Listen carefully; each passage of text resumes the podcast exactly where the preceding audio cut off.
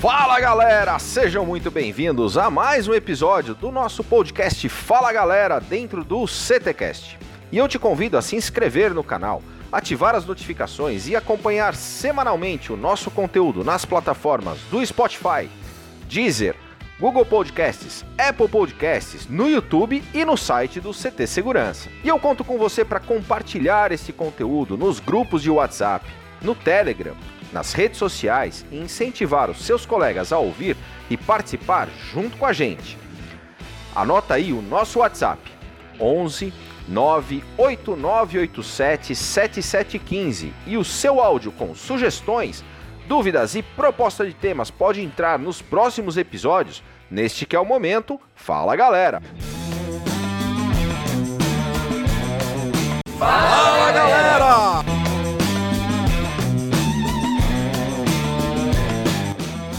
Fala galera, sou Douglas Prel, diretor de segurança do Banco Santander. Primeiramente quero parabenizar o Kleber Reis e toda a equipe do CT Segurança. Unir o mercado de segurança foi uma sacada genial, uma sagacidade e um ponto de convergência de inteligência para driblar todas as intempéries que foram impostas pela pandemia. Segundo, não percam o episódio de hoje com o Santini, um empresário visionário que está mudando a forma de fazer a segurança no mercado brasileiro. Bom podcast a todos. Olá pessoal, tudo bem? Eu sou o Luiz Lima, diretor executivo da Autodefesa Brasil e do Grupo Campseg. Quero parabenizar o nosso presidente, Tenente Santini, pela participação no CTcast. Sem dúvida nenhuma, um conteúdo rico e que mais uma vez vai contribuir aí com o nosso segmento. Grande abraço. Eu sou o Elcio Pinelli. Santini é um profissional que conheci e passei a admirá-lo pela capacidade empreendedora, visão empresarial e agilidade na tomada de decisões.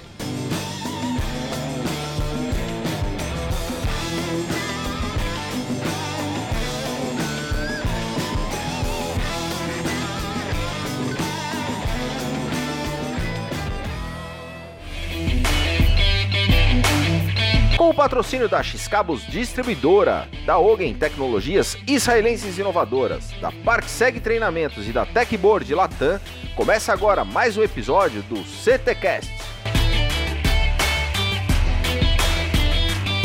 E hoje participam comigo o mestre sem cerimônias, Christian Visval. Fala galera! El professor Silvano Barbosa e a sua assistente, a Eusébia. Fala galera! Eusébio tá no estúdio, então eu improviso aqui. El mentor Adalberto Benhaja. Fala galera! E o nosso convidado especial deste episódio, Nelson Santini, está conosco. Fala pessoal, tudo bem? Nelson Santini Neto é casado com a Camila e pai do Henrique.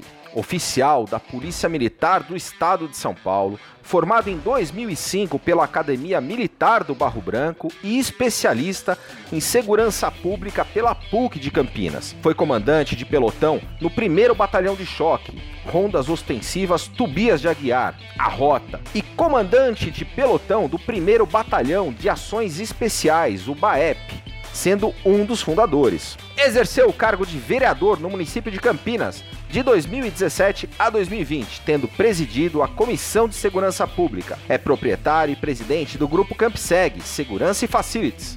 Sócio e CEO da Autodefesa Brasil, empresa de segurança eletrônica. Em 2021 aceitou o convite e se tornou consultor e apoiador no Brasil da Secretaria de Segurança Multidimensional da Organização dos Estados Americanos, a OEA. Muito bem-vindo, Santini. Pessoal, obrigado. Obrigado pela oportunidade de falar com vocês de novo aí. O nosso tema de hoje será a quarta reforma: segurança pública.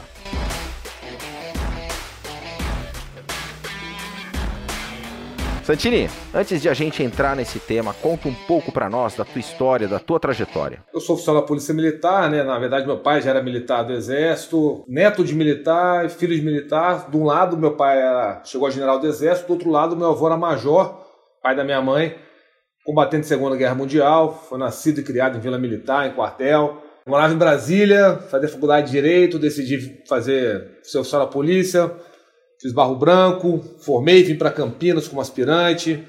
Em Campinas eu comandei a Força Tática por um tempo, é, depois fui para a Rota, fiquei um, Acho que minha formação, acho que a força tática, a rua já é uma, uma base de experiência grande, mas a rota é um, é um mestrado, doutorado. Na sequência, eu saí da rota, pedi para voltar para Campinas, estava cansado de São Paulo e de volta. Recebi a missão de, de montar esse batalhão de ações especiais, que hoje tem em quase todas as grandes regiões do estado, né, que é o batalhão de ações especiais. Na sequência, eu concorri a vereador, ganhei, fiquei esses quatro anos como vereador. E no paralelo, sempre tive a empresa de segurança, né? Que eu montei em 2008, mais ou menos. 2015, 16, realmente eu caí de cabeça nela mesmo, que eu, eu assumi uma, uma frente empresarial realmente. Né? Boa, né? e o Santini já teve com a gente lá no Café com Segurança, tá lá no YouTube, youtube.com barra Segurança. E lá, Santini, a gente conversou muito sobre tecnologia, tecnologia 360 graus.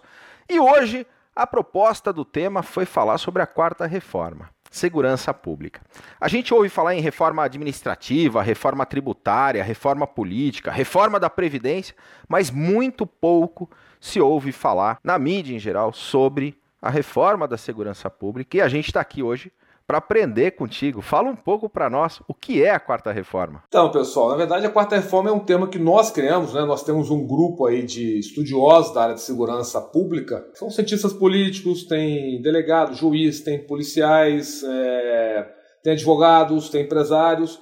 São pessoas que entendem, entendem e acreditam que o sistema de segurança pública brasileira precisa ser mudado de maneira drástica, né?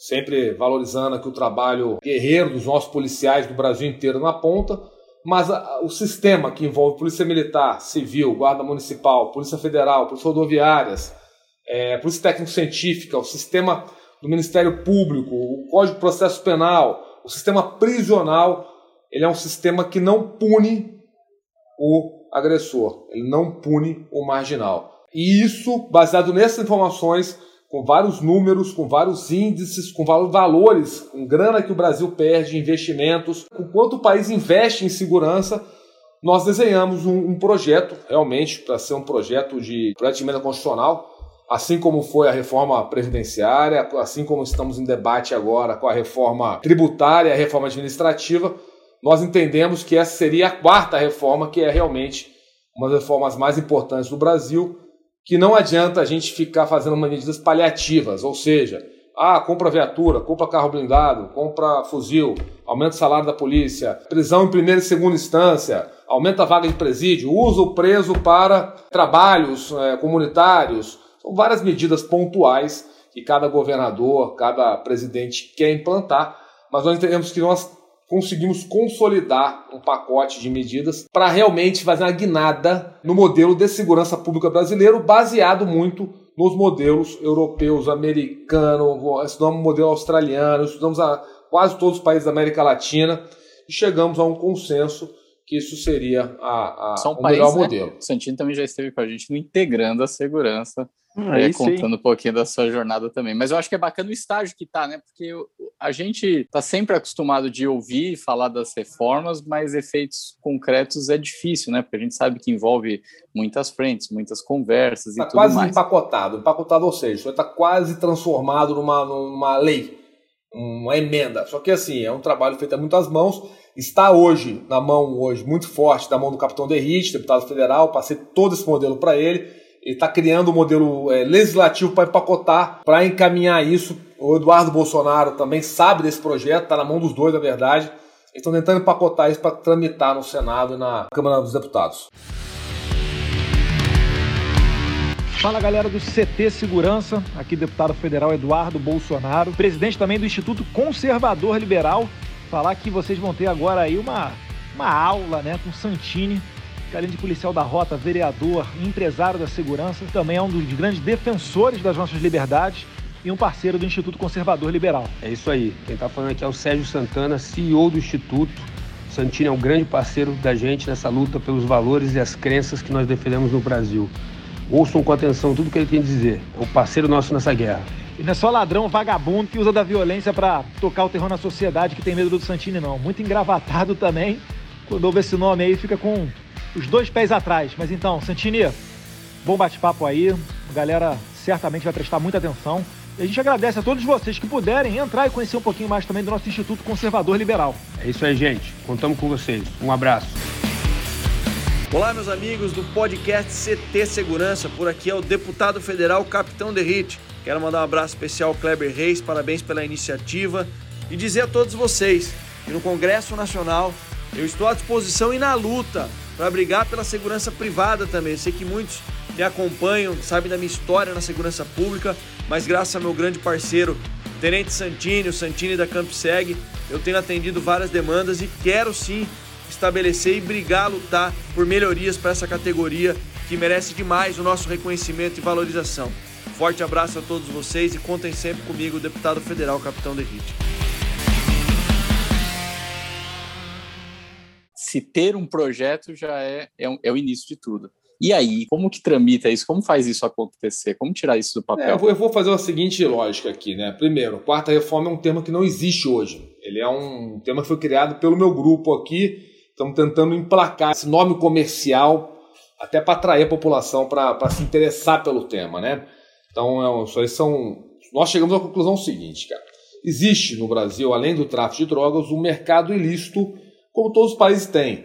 Só que nós conseguimos é, mapear esse mercado ilícito. O mercado de tráfico de drogas ele é muito complicado mapear porque a droga já vem de uma plantação ilícita de algum outro país, às vezes plantado no Brasil, tanto a cocaína quanto a maconha, e você não sabe quanto é vendido. Você tem mais ou menos uma projeção baseado nas apreensões que, a, as polícias fazem. Mas o mercado ilícito de roubos e furtos, ele é muito mais mapeável. Por quê? Você sabe a quantidade de celulares, de carros, você sabe a quantidade de computadores, você sabe a quantidade que é roubada. Então você tem números maiores. Então, só para começar a conversa, que nós conseguimos mapear que em 2017 o mercado ilícito extra tráfico de drogas ele girou em torno de 17 bilhões de reais. Ou seja, tudo que foi roubado, que você consegue botar valor, não é isso aí fora assim, o relógio da Dona Maria que foi roubado, falando assim de cargas de celulares, de veículos, de aparelhos eletrodomésticos,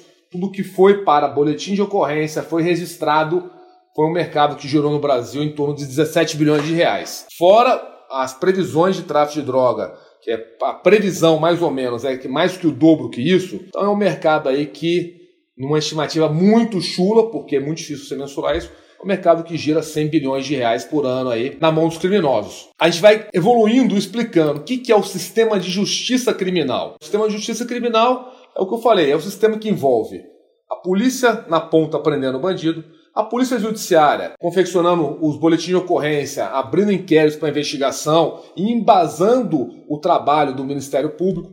É o Ministério Público pegando esse embasamento do flagrante para oferecer a denúncia. É o juiz aceitando isso e dando a condenação. É o cara indo para a cadeia e as progressões de pena dentro da cadeia. Né? É o cara saindo da cadeia e como é que vai ser a vida desse cara fora.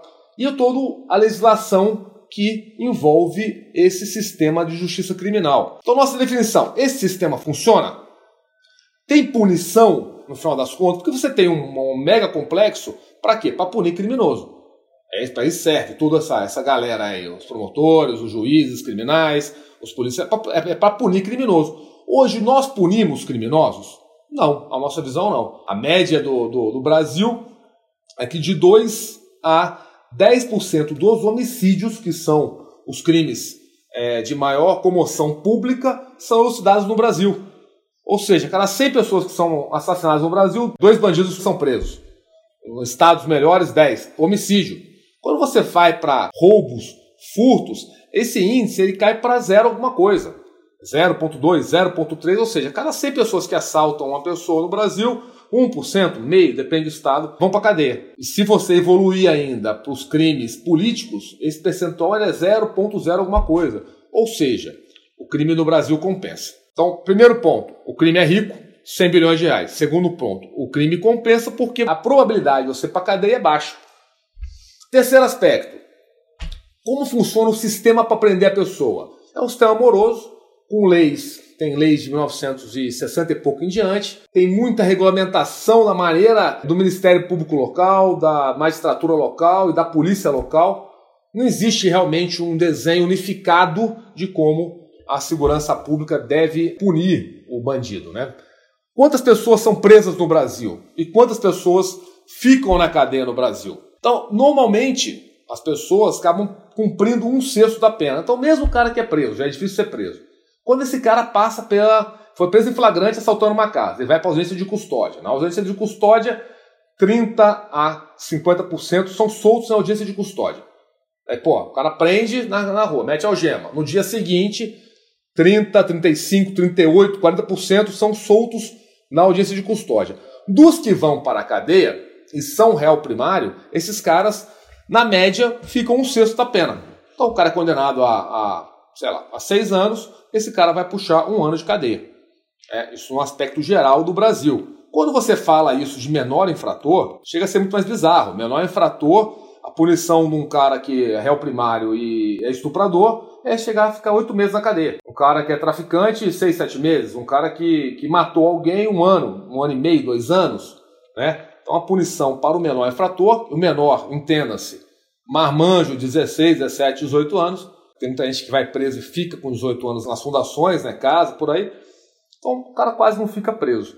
Então entenda-se, crime é bilionário, estou só reforçando, crime é bilionário, o sistema é moroso e, pelos índices, né, não produz um resultado de punir, encarcerar tirar o bandido da sociedade. O sistema não pune, apenas as penas são brandas, né? E, e, impacta no quê? Que nós temos hoje um baixíssimo custo para o criminoso. Resumindo a história, o crime compensa no Brasil? Compensa claramente com todas as letras.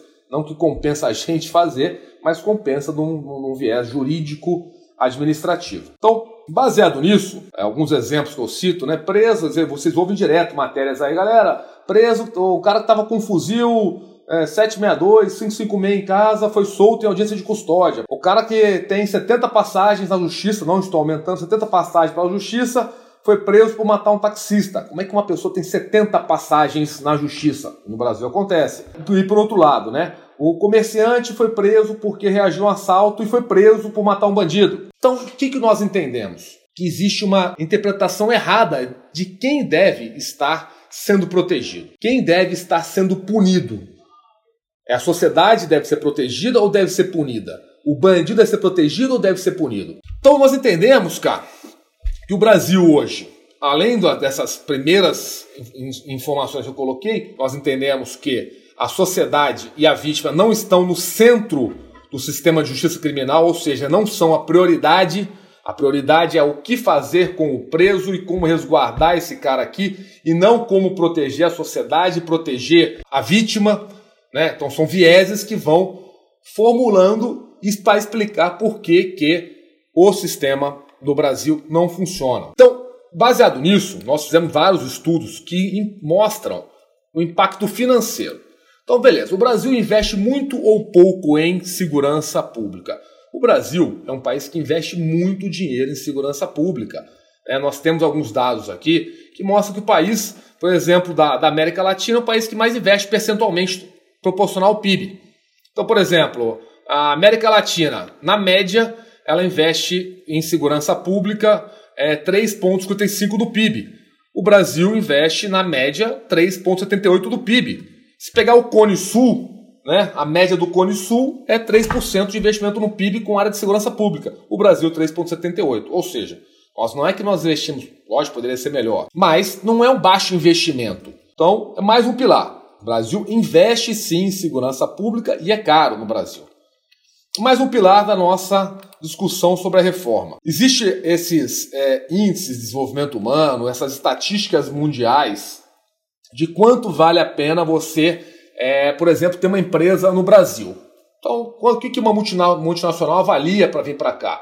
Avalia o aspecto é, de mercado, avalia é, as condições de água, esgoto, de locomoção, de escola para o filho dos funcionários dela. E ele acaba analisando esses índices de desenvolvimento humano, ele acaba analisando milhões de, de requisitos para ver, ó, compensa, porque não somente o negócio é o que vale a pena para trazer uma, uma, uma fábrica para cá, multinacional, mas tem o aspecto dos funcionários, toda essa estrutura do país. Então, nessas avaliações, o Brasil, existe um ranking, que eu não vou falar inglês, não vou me, me sujeitar, mas é a Global Competitive Report, que sustenta esses índices de desenvolvimento humano, que fala o seguinte: de 137 países avaliados, o Brasil ele é o 132 de 137, centagésimo trigésimo segundo para ser mais exato, com o maior custo do crime e violência para os negócios. O custo que você vai trazer para uma fábrica no Brasil, no quesito segurança privada, é muito mais caro do que você levar uma fábrica, por exemplo, para o Chile. Então, é um país que o custo da insegurança é altíssimo.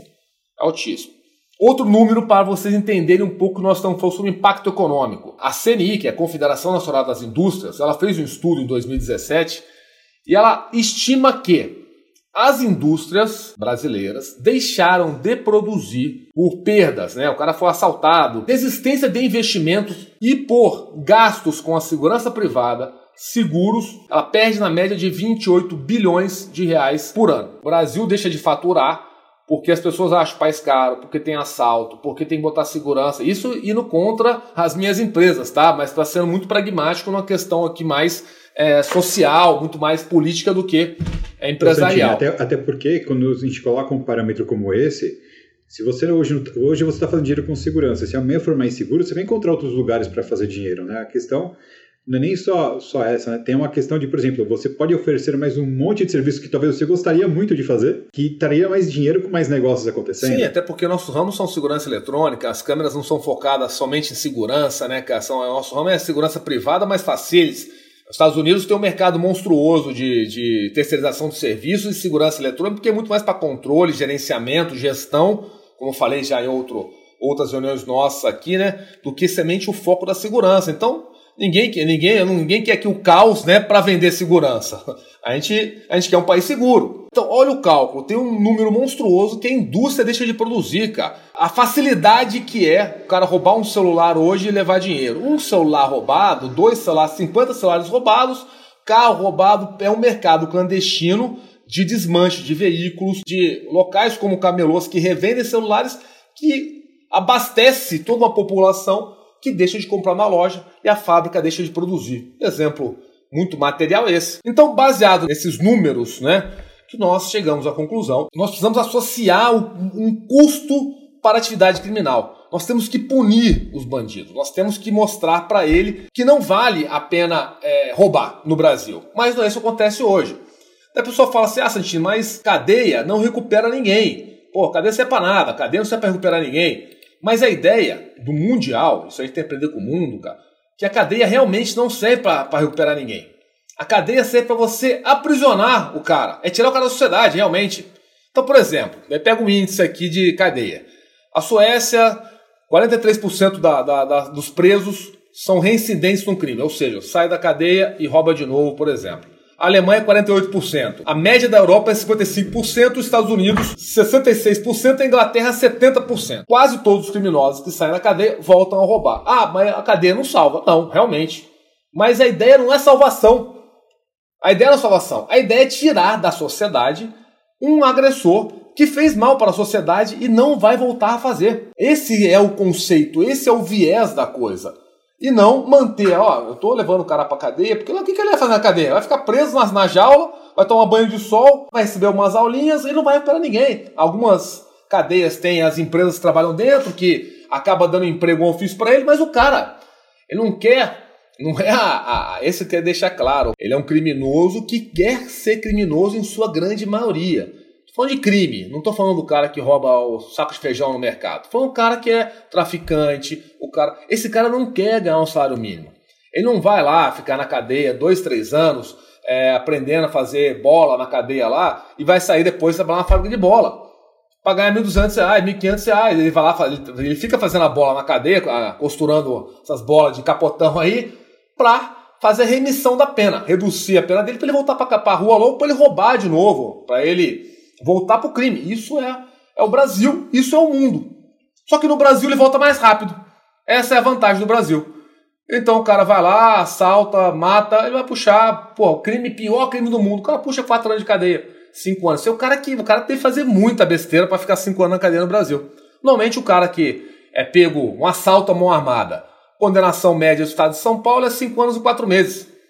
Esse cara é réu primário, esse cara puxa um ano e meio um ano e meio ele está na rua de novo, assaltando de novo. Daí ele passa dois, três, quatro, cinco anos roubando, ou ele vai morrer no confronto com a polícia ele volta para cadeia. Quando ele sai da cadeia, ele vai voltar a cometer o crime de novo. Por quê? Um criminoso é, um ladrão, ladrão, falando ladrão básico aí de, de semáforo, de roubar carro, o cara faz 4, 5, 6 contos por mês. Um traficante mirim, o cara faz 2, 3 contos por mês. Um cara tem um gerenciamento, faz, chega a fazer 10 mil por mês. Então é um sentimento errado que as pessoas falam. Olha, tá cheio de negro na cadeia que roubou para comer. Mentira! O sistema carcerário nosso é maior do mundo. Mentira! Mentira! Percentualmente, no Brasil nós temos aproximadamente aí 600 e poucos mil presos. Isso percentualmente, baseado no número de crimes, é um índice baixíssimo perante os Estados Unidos, por exemplo. Os Estados Unidos têm cinco vezes mais presos do que a gente. Ou seja, resumindo essa parte, da, da, da é mais um pilar da, que embasa a nossa reforma. A cadeia não salva ninguém. Ponto pacífico. Realmente não salva ninguém. Então, é realmente enxugar uma máquina de gelo e não é por falta de investimento. É por falta de um processo que não funciona. Qual que é a sensação da população? O que vocês estão me ouvindo agora acham você acha o Brasil é seguro? Alguém fala que o Brasil é seguro, o cara tá louco. O cara mora na, na, na, dentro da Vila Militar lá no, em Brasília. Só pegar esse gancho aí, Santini. Se você pegar Israel, dentro de Israel, o pessoal imagina, né? Cercado de inimigos. Lá dentro é seguro. Sim. Lá dentro o pessoal transita na rua de madrugada. É seguro. Lá é seguro. E o Brasil é seguro? Exatamente. Alguém falava, olha, pergunta para todo mundo. Ninguém acha que o Brasil está tão... E é um senso comum, né? Que o Brasil é inseguro. Por quê? Porque a população entende que a polícia não funciona. Daí qual a resposta é? Tem que ter investimento da polícia. Não que não tenha que ter investimento da polícia. Mas hoje, se eu tivesse a polícia mais bem paga do mundo, com o melhor equipamento do mundo, um fuzil, metralhadora, carro blindado, continuaria sendo um país violento. E eu defendo que a polícia tem que ser mais bem paga do mundo, tá? Só para ficar claro. Mas continua sendo um país violento. Porque é um processo. Resumindo a história, o que importa? É, todo o poder emana no povo, o povo entende que a segurança pública não funciona. Por que, que ninguém resolve isso então? Aí que está a questão. Por que, que a gente não resolve? Se eu tenho um índice de 1, 2% de elucidação de crime, no final das contas, tudo que eu falei converge nisso. Então, cada 100 crimes, dois caras vão para cadeia, um cara vai para cadeia. Quer dizer, é ineficaz. Imagine na empresa de vocês, onde vocês trabalham, onde vocês são proprietários, se cada 100 problemas que existem lá, você resolve dois. Um. Estava quebrado, falido. Então, estatisticamente, e ó, e uma empresa que tem dinheiro, viu? Ela fatura bem, ela ganha bem, paga todo mundo em dia, mas de 100 problemas que vem para ela resolver, ela resolve um, dois. Está quebrado. Se fosse um no privado, fosse na minha empresa de segurança privada, eu teria quebrado. Vem 100 problemas aqui, eu vou falar que eu não resolvo 100, mas resolvo 97. Três ainda tento pedalar pro mês que vem, corro atrás, mas não dá mesmo para resolver. Então, é um sistema que não funciona estatisticamente. Bom, baseado nisso, nós, além de entendermos que o Brasil não funciona, nós vamos entender aonde melhor funciona. O país que melhor funciona envolve cultura, envolve educação, envolve formação de povo, como o Japão da vida. Mas daí não, nós não vamos chegar. Pelo menos nessa geração nossa a gente não vai ver. Nós não seremos a Suíça, nós não seremos o Canadá, nós não seremos a Finlândia, a Dinamarca, não seremos. São os, os menores índices de criminalidade do mundo. Porque lá educação, cultura, é outra formação, outra preparação da população, outra preparação da malha social. Então, é, nós somos o Brasil. O que podemos fazer para melhorar consideravelmente a, a situação? Então, nós vemos o seguinte: primeiro, nós temos que ter o ciclo completo de polícia. Você é assaltado, você liga para a polícia militar, vai uma viatura lá, dois policiais, vai lá e preenche uma ocorrência. Daí essa ocorrência, ele te direciona para a delegacia. Só já demorou duas horas. Você vai para a delegacia, você passa de uma a 12 horas para registrar uma ocorrência. Daí essa ocorrência, quando tem efetivo a delegacia da Polícia Civil, ela vai abrir, ela vai abrir, ela vai, o BO vai fazer, mas ela vai abrir um inquérito, que vai ser compilado outros 50 inquéritos, que isso aí vai abrir uma investigação, que tem lá dois, quatro, cinco investigadores que vão atrás de informação para muito mais para embasar um arquivamento ou não para o Ministério Público do que realmente prender o bandido. Por culpa da Polícia Civil? Não porque o sistema é esse. Então, qual é a solução? Ciclo completo de polícia, ou seja, o policial militar vai na ponta, ele tem capacidade de registrar a ocorrência de maneira full, através de uma integração de sistemas, que hoje praticamente é integrado. Ele atende você de maneira plena, você vai embora para casa com o seu boletim de ocorrência, a, a própria polícia militar tem capacidade de fazer investigações através do serviço de inteligência do P2. O P2 já faz o trabalho dele de, de levantamento, porque já está na rua, já está com informações colhidas e já faz uma operação rápida com a própria PM que já está na rua atrás desse marginal. Não é milagre isso. Não é. É um ciclo completo. O cara chegou, pegou a ocorrência, um cidadão viu um batalhão da Polícia Militar, parou o carro, falou: acabou de ser assaltado. Beleza. já registra, ele, de um lado ele registra a ocorrência, do outro lado já tem viatura na rua, já tem serviço de inteligência, já tem investigador na rua da própria polícia militar para buscar esse, esse, crime rápido, esse ladrão que está roubando um semáforo, esse ladrão está roubando uma casa, está furtando um, um comércio. Você prendeu um bandido. Então qual que é a solução dentro desse ciclo completo que nós defendemos? Eu sou policial militar, guarda municipal, prendi um bandido. Eu vou levar esse bandido para a polícia militar. Lá, vou deixar esse, bandido, esse bandido lá e meus próprios policiais militares já vão tomar providência na, na, na, ocorrência e eu, patrulheiro que prendi o cara, assino documentação e volto para o patrulhamento, volto para a minha atividade fim, que é proteger e atender ocorrência 90. Não, hoje como é que funciona? O cara prende alguém, o policial militar, normalmente a polícia militar e a guarda municipal acabam prendendo, porque estão na ponta, bota o algema no cara e vão para a delegacia. E chega na delegacia entra numa fila. Então, o cara que tem um flagrante que demora menos de seis horas, eu vou falar que é recordista mundial. Tô, agora estou falando muito baseado em São Paulo. Pode ser que algum estado funcione. Normalmente um flagrante demora 8, 10, 12 horas. Aí vocês pensem, né? Além de, de um problema de velocidade, além de um problema de você retirar aquela viatura da rua, tirei uma viatura da rua, tem bairros e mais bairros sem patrulhamento. Você ainda tem um, um, um desânimo emocional do policial. Fala, pô, se prender, eu fico 12 horas na delegacia. Se prender após a delegacia, eu tenho que passar mais 3, 4 horas no fórum. Eu tenho que passar uma sabatina durante o custódio. Qual a vantagem de prender? Por que, que eu prendo então? Se ninguém me cobra por isso. Porque o viés não é, não é prisão. O viés não é prisão, o viés é prevenção. Então, por que, eu prendo? Não prender ninguém. Não prendo ninguém, não me envolvo em problema, não, perco meu horário de folga, tá tudo bem. Então é um sentimento errado porque é ineficaz o processo. Então, solução 1, ciclo completo de polícia, aumentando ainda o requisito do, do, do, da prisão no próprio batalhão da Polícia Militar e encaminhamento da documentação da própria Polícia Militar para o Ministério Público. Logicamente, tudo isso aí envolve legislação, envolve reestruturação, envolve modelos, mas é estou é, passando uma ideia de um trabalho aqui de, de cinco anos, estou passando aqui o mais rápido possível. Polícia Civil, pô, mas daí desse modelo, Santina, a Polícia Civil acaba. Não! A Polícia Civil, a Polícia Judiciária, a Polícia Investigativa, ela vai fazer o que ela sabe fazer muito bem, que é investigar. Hoje não, hoje nós temos hoje é, metade da Polícia Civil fazendo serviço de cartorário, digitação de, de relatos de ocorrência, serviço burocrático para atender às exigências legais que o Ministério Público aguarda.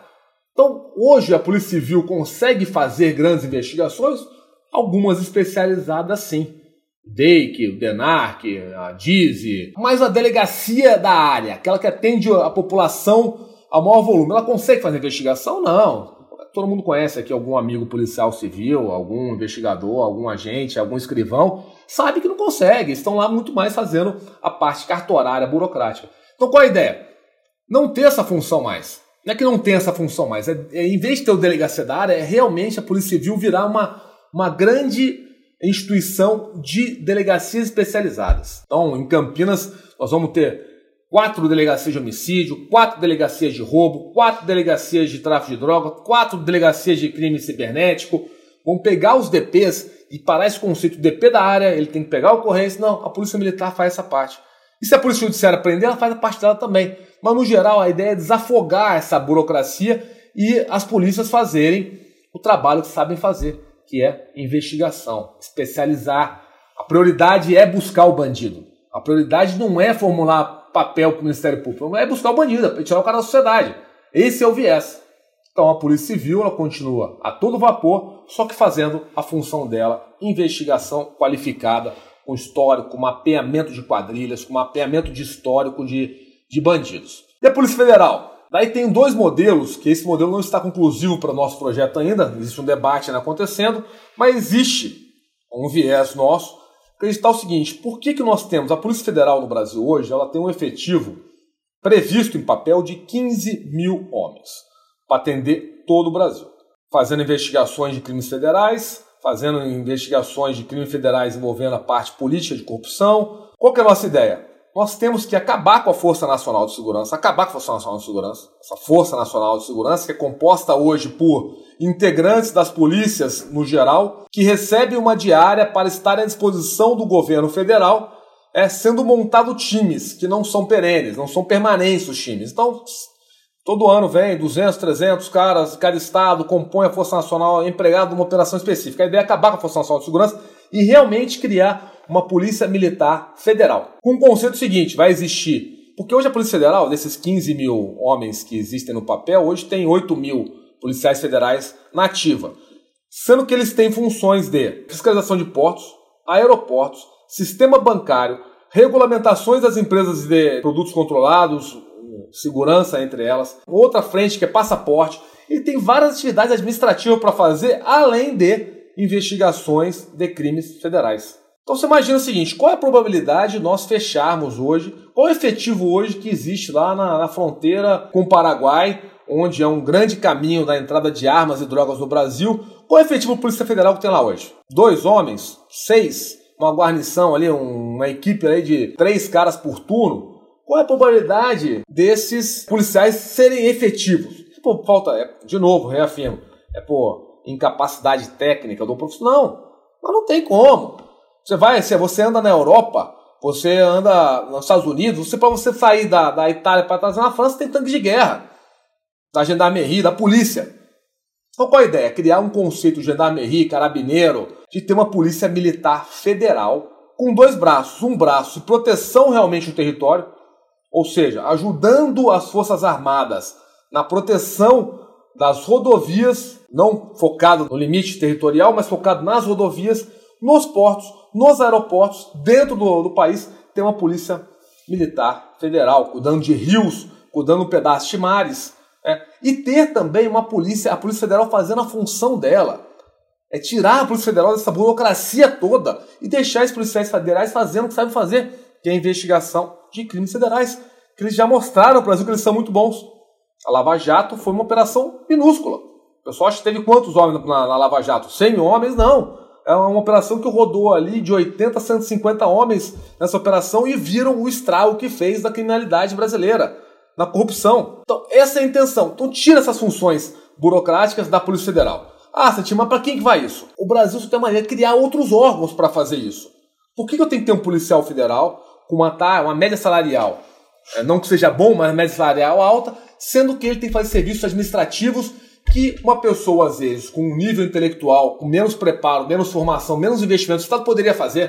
Uma das outras soluções é a criação dessa, dessa Polícia Militar Federal, podendo ela estar subordinada ao Ministério da Justiça com, com tranquilidade.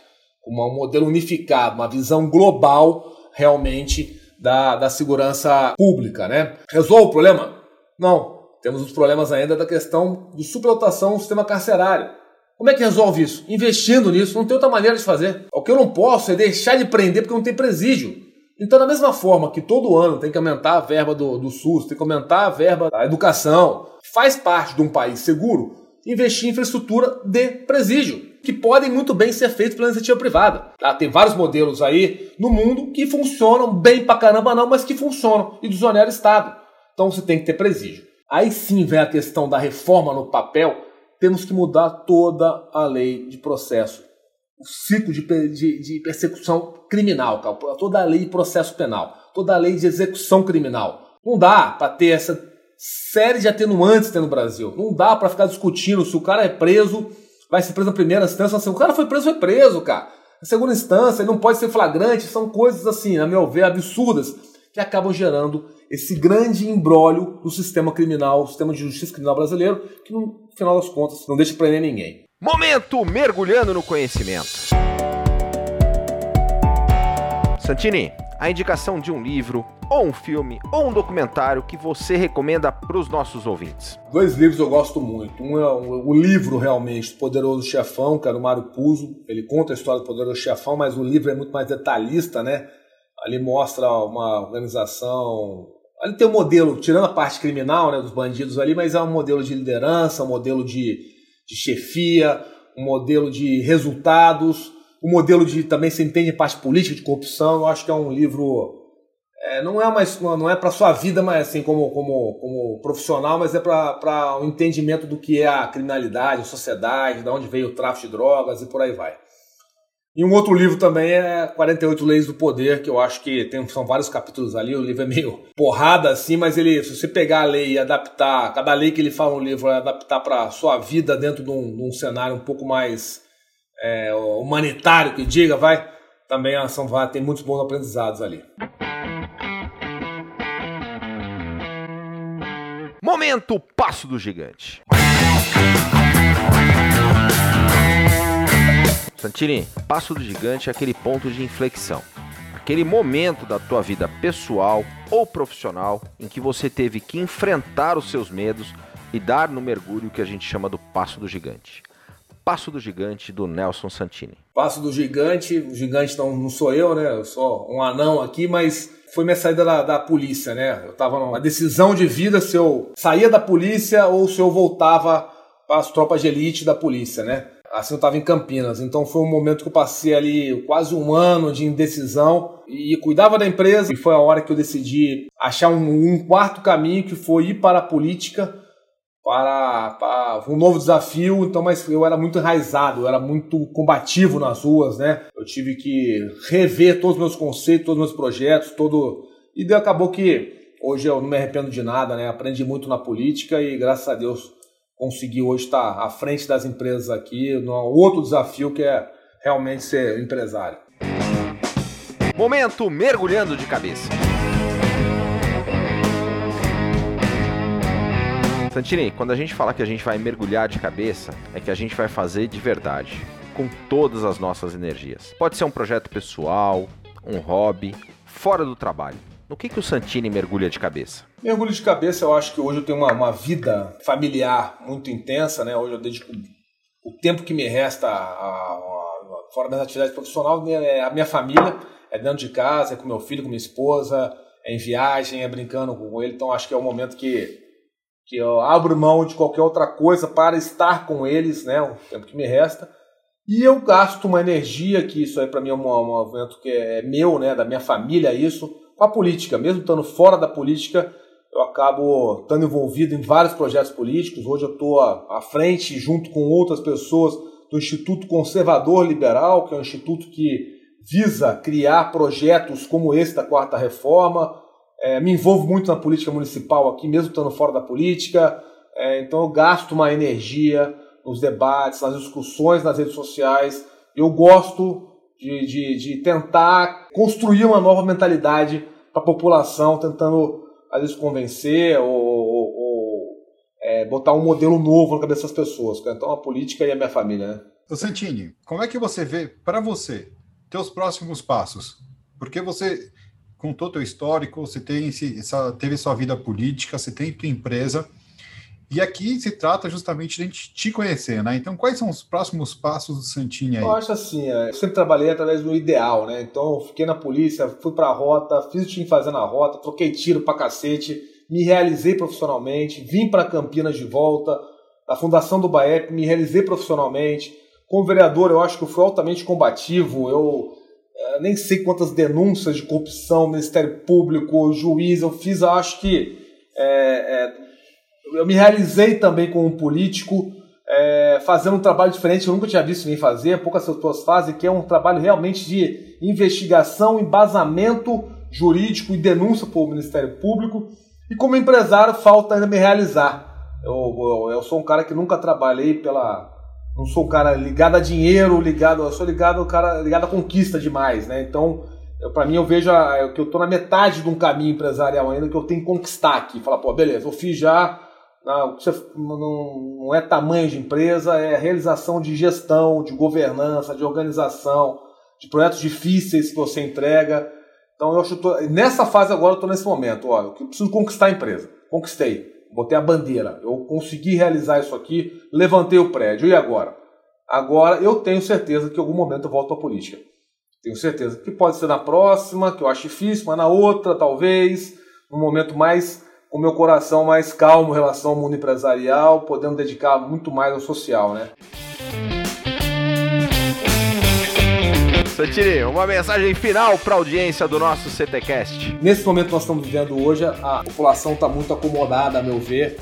Eu acho que está na hora de nós começarmos a reagir às ilegalidades, arbitrariedades que muitos governos, pessoas com poder estão fazendo contra o povo. Pô, vou falar no começo da conversa. Poder emana do povo, meu irmão. Então é o povo que manda na, na, nessa bagaça aqui. Não é um cara, não é uma decisão, Então tá na hora de começar a reagir, porque o Brasil tem jeito, tem dinheiro, tem investimento, tem recursos. Só que tá faltando o povo acordar, vamos pra cima, vamos pro pau, porque a coisa funciona. Santini, super obrigado pela sua participação aqui no CTcast e obrigado para você também que tá na nossa audiência, episódios inéditos semanais aqui no Fala, galera!